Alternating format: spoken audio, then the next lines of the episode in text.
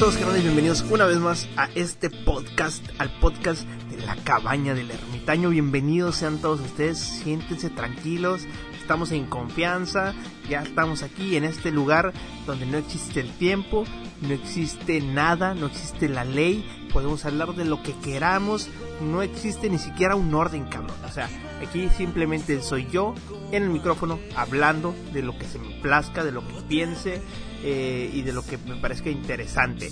Acomódate, siéntate, nada más límpiate los pies porque siempre que te metes a mi cuarto, a mi cabaña, me haces un cagadero. Así que vamos a empezar. En el podcast pasado hablamos de otras cosas, pero decidí, eh, bueno, mencioné ahí que sería muy chingón hablar acerca de teorías conspirativas. No sé si se digan conspirativas o conspiracionales. Yo le digo conspirativas porque se me hace más chido, más misterioso para mí. A lo mejor tú estás escuchando esto y dices, este es un pendejo, no sabe hablar. Pero bueno, a mí me parece interesante eh, la manera de decirlo conspirativa. Conspirativa. Y pues sí, vamos a hablar de, teorías conspirativas que me parecen interesantes, que ya las habré escuchado en algún punto de mi vida. Eh, las tengo apuntadas en mi computadora para que no se me olviden. Creo que la teoría más, la teoría más larga es la primera, eh, pero pues vamos a darle, vamos a darle a esto. Y obviamente, obviamente no puede haber una listado de teorías conspirativas sin hablar del 11 de septiembre del 2001. ¿Qué pasó ese día, no? Pues fue el atentado a las Torres Gemelas en el World Trade Center, en el World, en el World Trade Center de Nueva York, el corazón de Estados Unidos. Eh, vamos a recapitular. Llega un avión, se impacta eh, duramente contra una de las Torres Gemelas y todo fue un caos. La gente estaba espantada, asombrada. De pronto unos minutos después llega otro avión, madres, contra la otra torre gemelas. Y eh, después empiezan a colapsar, empiezan a caer pues al suelo. Fue algo que marcó la vida de muchísimas personas, ¿no? Eh, eh, hay un antes y un después, un antes y un después en Estados Unidos y en el mundo. Este, después del ataque terrorista. Jamás volvió a ser el mismo Estados Unidos, jamás volviste a pasar tú como turista a Estados Unidos, ni siquiera a volar en algún avión de la manera en la que lo hacías. Antes podías pasar sin ninguna pena, sin ningún problema. Actualmente no te dejan pasar ni siquiera una botellita, ninguna botellita ni de champú ni de, ni de agua. No se te permite, está prohibido, estás eh, consciente de que si quieres viajar a otro país o viajar en avión, tendrás que ser eh, básicamente revisado desde el tobillo, desde el talón hasta la nuca, ¿no? bienvenidos sean estos tactos anales para detectar algún explosivo en el ano.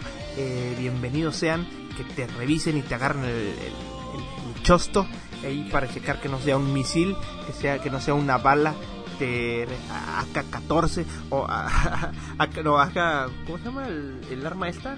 Un AK-47, perdón, no soy una persona de armas este, que no tengas ahí una bomba, un, una, ¿cómo se llama? De un misil. y este misilote que tiene ahí entre las patas. Bienvenidos sea a todas estas gracias. Y todo esto es gracias al ataque terrorista, porque eh, se reforzaron totalmente Estados Unidos, los aeropuertos. Eh, jamás volvió a ser el mismo. Afectó a México, eh, sobre todo que estamos en frontera, que solíamos pasar sin ningún tipo de problema a Estados Unidos. Se intensificó eh, las preguntas de los sheriffs, pues las revisiones y fue totalmente eh, de declive, ¿no? A partir de ahora ya ir a Estados Unidos es saber que tienes que ir, soportar los malos tratos y, que te revisen hasta los huevos, hasta el mías, hasta el estrecho de Bering, ahí donde está la costura de Dios, todo te van a checar. Y esto fue gracias al atentado terrorista, ¿no? Y uno de los las teorías conspiranoicas más famosas de este evento eh, va enfocado a que el gobierno o Estados Unidos siempre supo eh, o, tuvo totalmente la culpa de este atentado, ¿no? En uno de ellos maneja, ¿no? Que el gobierno de Estados Unidos, eh, Estados Unidos tenía conocimiento de los ataques y deliberadamente no hizo nada para prevenirlos. Perdón, ando muy pendejo para hablar. Este grupo de teorías, por tanto, admite la existencia de los secuestradores islámicos y no cuestiona las causas del derrumbe de las Torres Gemelas, por causa del pero acusa al gobierno de permitir deliberadamente que los terroristas eh, los ataquen. Ha recibido el nombre de LIHOP con estas eh, siglas que se atribuyen a Let It Happen on Purpose, como deja que pase a propósito. Esta es la primera vertiente, ¿no? Hay dos. La primera es que Estados Unidos sabía que iban a ser atacados y no hizo nada, ¿no? No permitió, no, no se defendió, simplemente permitió que pasara. ¿El por qué? Ahorita vamos a hablar acerca de esto. Pero principalmente ellos sabían que iba a pasar, sabían que iba a llegar un avión, que iba a estrellarse, pudieron haber evitado la, eh, la pérdida de vidas de muchísimas gentes y decidieron dejarlos morir a todos, ¿no? Y, la otra parte de la vertiente de esta teoría es que el propio gobierno de Estados Unidos fue quien orquestó y perpetró los ataques en una operación de bandera falsa. Este grupo de teorías conspirativas cuestionan las causas del derrumbe de las Torres Gemelas, que sería una demolición controlada. Se ha usado el término de inside job como un trabajo interno para referirse a los atentados de este grupo de teorías. Ha recibido el nombre, el nombre, eh, el mismo nombre de Made It Happen on Purpose o que lo hicieron, eh, que es diferente el primero, porque el primero es L-I-H-O-P, en este caso es M-I-H-O-P. Made made it happen on purpose. Lo hicieron a propósito. ¿Y cuál podría ser la causa, el motivo, la razón o circunstancia, diría el profesor Girafales, de que esto pasara? Bueno, a mi parecer, porque aquí no, no pude encontrar algún tipo de, pues, explicación, pero yo te podría decir que a mi parecer es simplemente con, con el motivo de empezar una guerra. ¿Por qué una guerra? ¿Por qué? Porque ellos necesitan las guerras para que su economía siga funcionando. Las guerras son el principal fuente de economía, la principal fuente de la economía para Estados Unidos. Necesitan de las guerras. Ellos viven del pedo bélico, de la venta de armas, de, atacar otros países. También era eh, importante porque se le adjudicó este atentado a Osama Bin Laden y era importante y se quería entrar. ¿Dónde eran? ¿En Irak? Creo que era en Irak. Necesitaban entrar ahí. ¿Por qué? Porque querían su petróleo. Querían invadir, querían acrecentar eh, el territorio de Estados Unidos. A Estados Unidos le maman las guerras, güey. Le maman, güey. Quieren estar ahí. Es ese cabrón es el que organiza la peda. Es el que organiza la peda y anda en la chinga. Este vato organiza las guerras. Este vato vende las armas a los que se pelean. Le encanta que otros países estén en guerra porque estos güeyes les venden las armas. ¿Entiendes? O sea, estos güeyes les encanta y les mama la guerra. Entonces, una de las principales posibilidades de que dejaron que esto pasara es obviamente, obviamente, porque les interesaba que hubiera una guerra, les interesaba invadir otro país, les interesaba el petróleo o alguna otra, alguna otra pues, cosa que no conocemos, pero de que ellos sabían es una de las posibilidades más grandes y de lo que habla esta teoría. También se argumentó que el, las Torres Gemelas no cayeron por el impacto del avión. O sea, los aviones sí hicieron, sí hubo un impacto. Maneja que hasta el mismo avión fue mandado por ellos mismos, o sea, por el mismo gobierno, a que se impactara con las Torres Gemelas. Y eh, se habla de que eh, hubo ahí un tipo de explosivo para que las Torres Gemelas eh, se cayeran. Por la manera en la que fueron cayendo de piso a piso las Torres Gemelas, se habla de una, como si fuera un, ¿cómo se llama? Una demolición controlada, ¿no? Y, se, habría, se hablaba de que hubieran usado uh, termita, creo que se le llama, una mezcla de óxido férrico y aluminio eh, que corta la fusión de las, de las columnas de acero y explosivos que, que se ponen en todo o casi todos los pisos cuando se van a demoler. Es algo que se utiliza siempre para eso, ¿no? Y se, y se muestra que si hay un, hay un avión que se estrella, se estrella en la parte de arriba de las Torres Gemelas, es algo de lo que se habla, se estrella en la parte eh, superior, sin embargo, el edificio se empieza a derrumbar no, de abajo, o sea, los, los, pisos se van yendo hacia abajo, tas, tas, tas, como si se hubiera detonado algo abajo, que hubiera roto o madreado las columnas que sostenían a estas torres gemelas, ¿no? Así que esa es una de las teorías, ¿no? Que se hablan de eh, que pues, Estados Unidos ellos mismos hicieron que estas torres gemelas cayeran. Otro de los de los este, de las hipótesis habla de que Bin Laden no tuvo nada que ver. O sea, como dicen que Estados Unidos fue el que lo hizo, habla de que afirman Bin Laden no tiene nada que ver con los atentados del 11 de septiembre. Inicialmente dicen que Bin Laden negó su autoría de dichos ataques en un, en un comunicado a la cadena de la televisión Al Jazeera, pocos días después de los atentados. Más tarde se encontró en Jalalabad, este lugar icónico, un video donde confirmaban su culpabilidad. Los partidarios de la conspiración afirman que dicho video es un montaje, que él, que el que sale no es Bin Laden, sino que es un dog. Exponen la, las siguientes razones. En primer lugar, el, poco parecido físico del hombre del video con Bin Laden, lo cual no puedo aseverar eso porque no, no, no es como de que yo conocí a chingos a Laden, lo había visto antes y yo lo conocí con las Torres Gemelas. Hablemos de eso. Yo lo conocí con las Torres Gemelas, entonces no podría decir que no se parece, porque pues, no, a Chile no, no sé, no, no, no puedo asegurar eso. Eh, también hablan de que llevaba un anillo de oro que está prohibido en el Islam, o sea, ¿por qué tendría un anillo de oro si está prohibido en el Islam? O sea, que ellos mencionan que es un actor, es alguien más que está que está utilizando ese anillo de Mordor y en tercer lugar que, eh, que escriba una nota con la mano derecha cuando en realidad Bin Laden era zurdo. A ver, esa no me lo sabía, güey. ¿Cómo, saben que Bin Laden era zurdo, güey? ¿Tenía ahí un curso de escritura o qué pedo? Pero bueno, la gente dice que Bin Laden reivindicó los atentados por primera vez en octubre del 2004, es decir, tres años después del, de cometidos.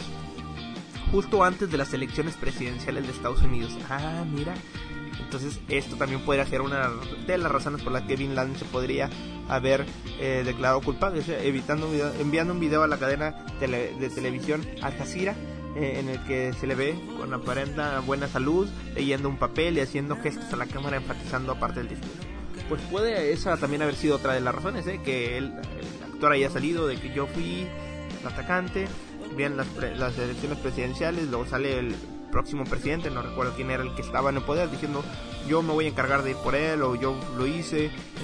Entonces, esa pudo haber sido una de las razones por las que se utilizó este actor, en el caso sí este, este, lo, lo, pudieron haber hecho. También se hablaba que la página del FBI se, se atribuyen a Bin Laden varios atentados terroristas, pero no los del 11 de septiembre. O sea, que eso es también me extraño. Pero sin duda alguna una de las teorías más, eh, más interesantes a mi parecer, lo cual eh, también hace que sea una de las que posiblemente sean las que sea la que tiene mayor posibilidad o índice de que sea verdad. Hablaremos de Larry Silverstein, ¿no?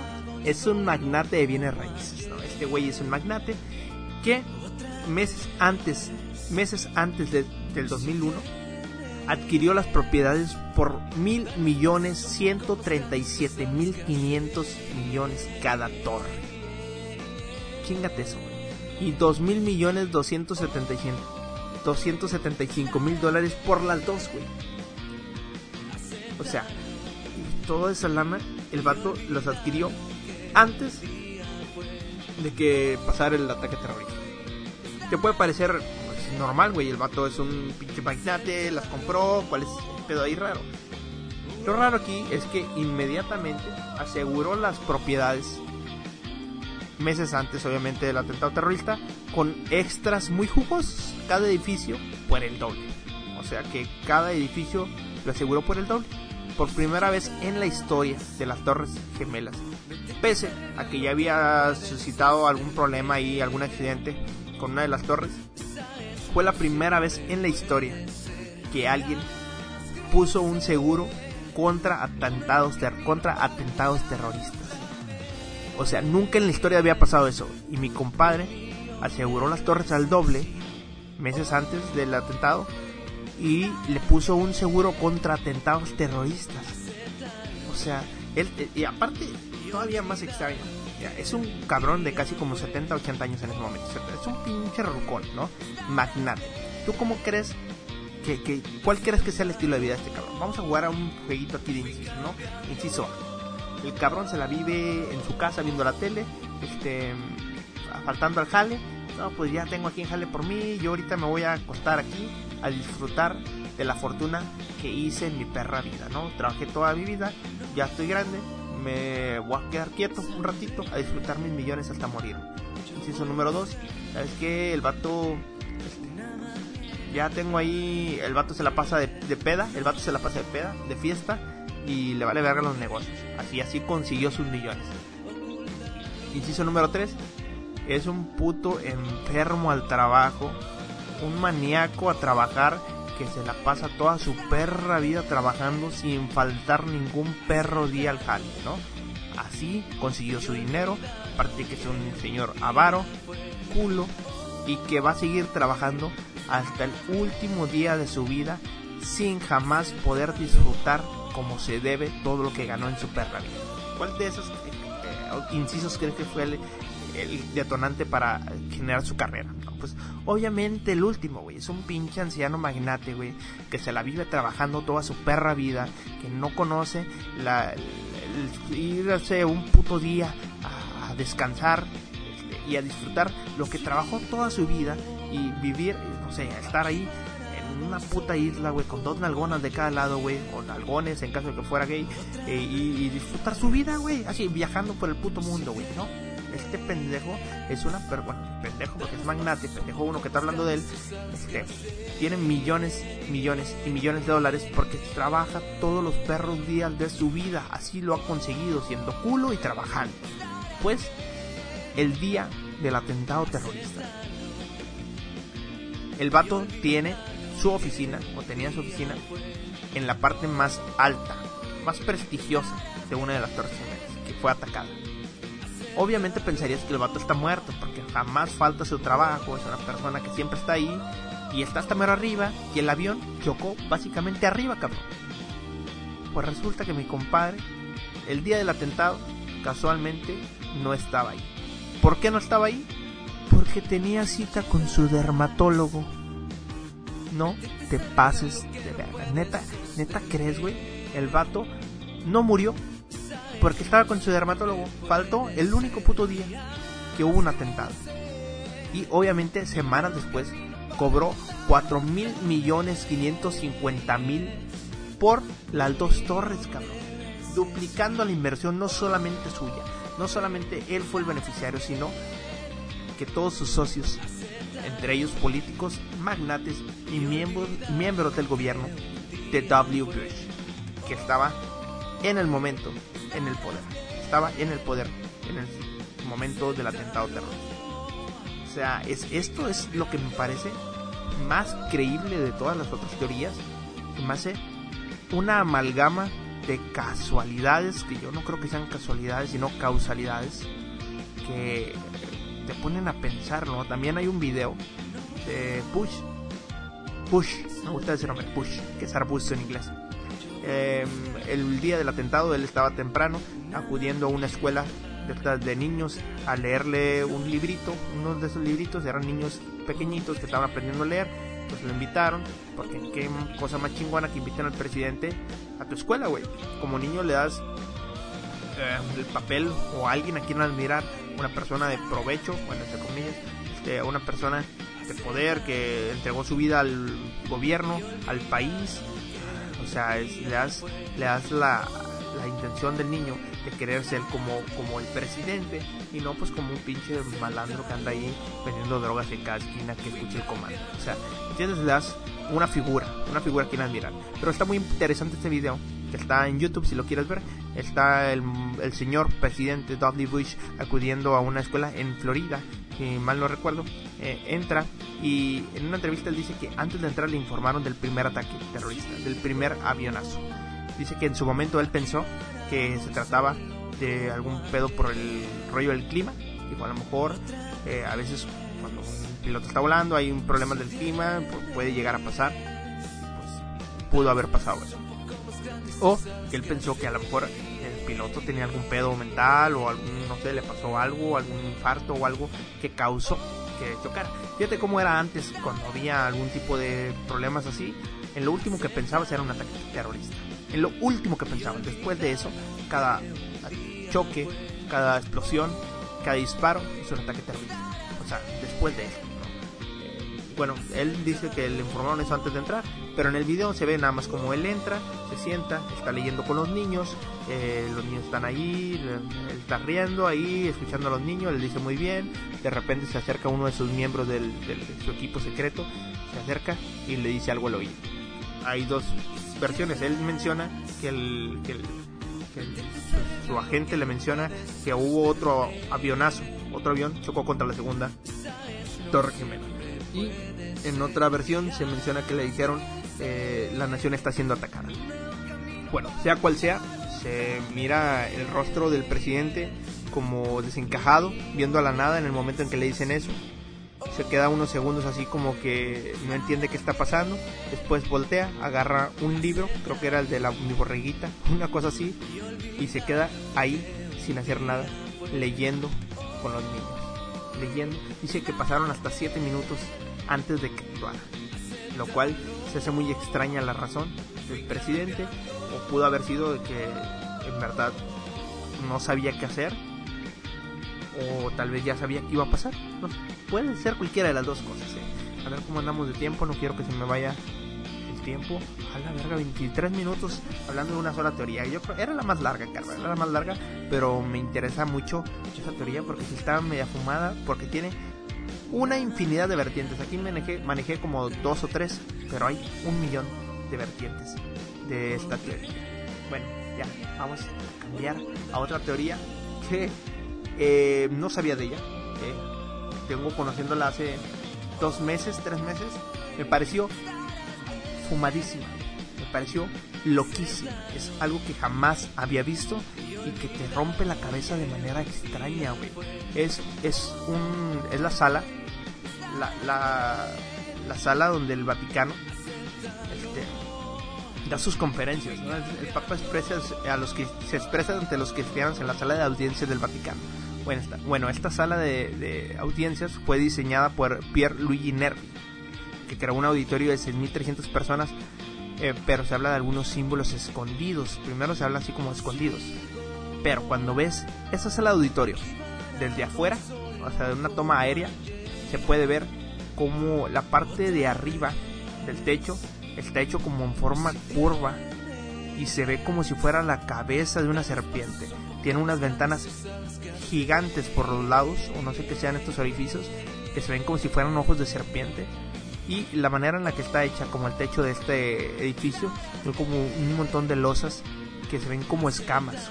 O sea, sí se ve muy, muy, muy extraño este edificio y sí parece serpiente. Pero luego nos adentramos en el interior y podemos ver cómo las dos ventanas se sitúan de tal manera y mantienen una forma que se asemejan a los ojos el interior del techo se ve como si se, como si se trataran de escamas y en el altar eh, la oca con los grandes colmillos. El altar se mira un, un, como escenario grande, se miran como dos columnas bajando en forma como si fueran de colmillos, están medio extrañas, están como ladeadas y en el centro va una escultura que wow wow. En, cuanto a lo escultórico, también hay una prueba evidente que existe ese simbolismo hacia el animal por alguna extraña razón. Se trata de una escultura eh, protagonista en el centro del altar.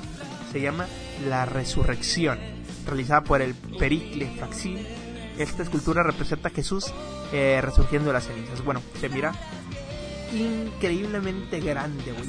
inmensa, güey. Se mira, está la, la, en la imagen de esta escultura se mira por atrás en el back y enfrente está el Papa sentado. Bueno, el Papa son como 10 papas sentados hacia arriba del tamaño de esta escultura. Es como Jesús en medio de como si fueran las cenizas, pero saliendo como si fueran ramas del suelo, como si estuviera saliendo del suelo o del infierno, no sé si miran como un rollo así de Stranger Things, el Upside Down, como si saliera del suelo así medio extraño. Está Jesús hacia arriba con los brazos como extendidos pero los puños hacia arriba.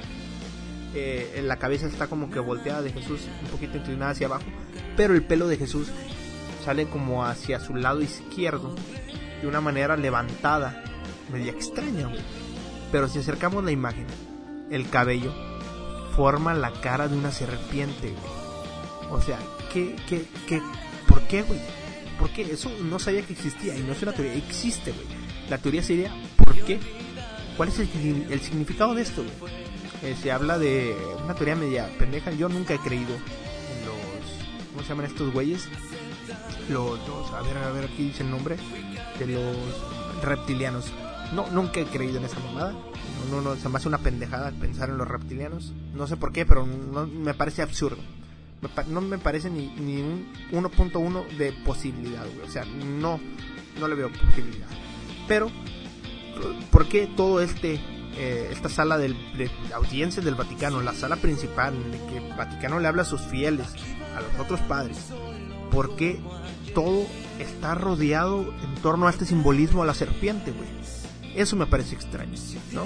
Eh, hablan de la teoría del reptiliano, pero no, yo no creería nada de eso. Yo creería, tal vez está enfocada hacia un, hacia un rollo, eh, pues, en la Biblia se habla de una serpiente que se le apareció a Adán y Eva, ¿no? Que es el pecado, que a lo mejor por alguna extraña razón está simbolizado todo esto en el pecado, güey, porque sabemos de todas las aberraciones que pasan dentro del Vaticano o de las iglesias por parte de los padres que tienen un pedo ahí pederástico, medio cabrón, que no sé qué, qué, fijación tienen con el sexo, esta enfermedad, porque es meramente sexual esta enfermedad que tienen, no todos, pero un 90% de los padres, hay un vergo de casos de niños violados por padres, que a lo mejor esto está diciendo que ellos mismos son el pecado, que ellos mismos eh, no sabes lo que está ahí adentro, no sabes el historial de pederastismos que están ahí, no sabes cuántos padres que están ahí sentados, que están hablando ante la gente,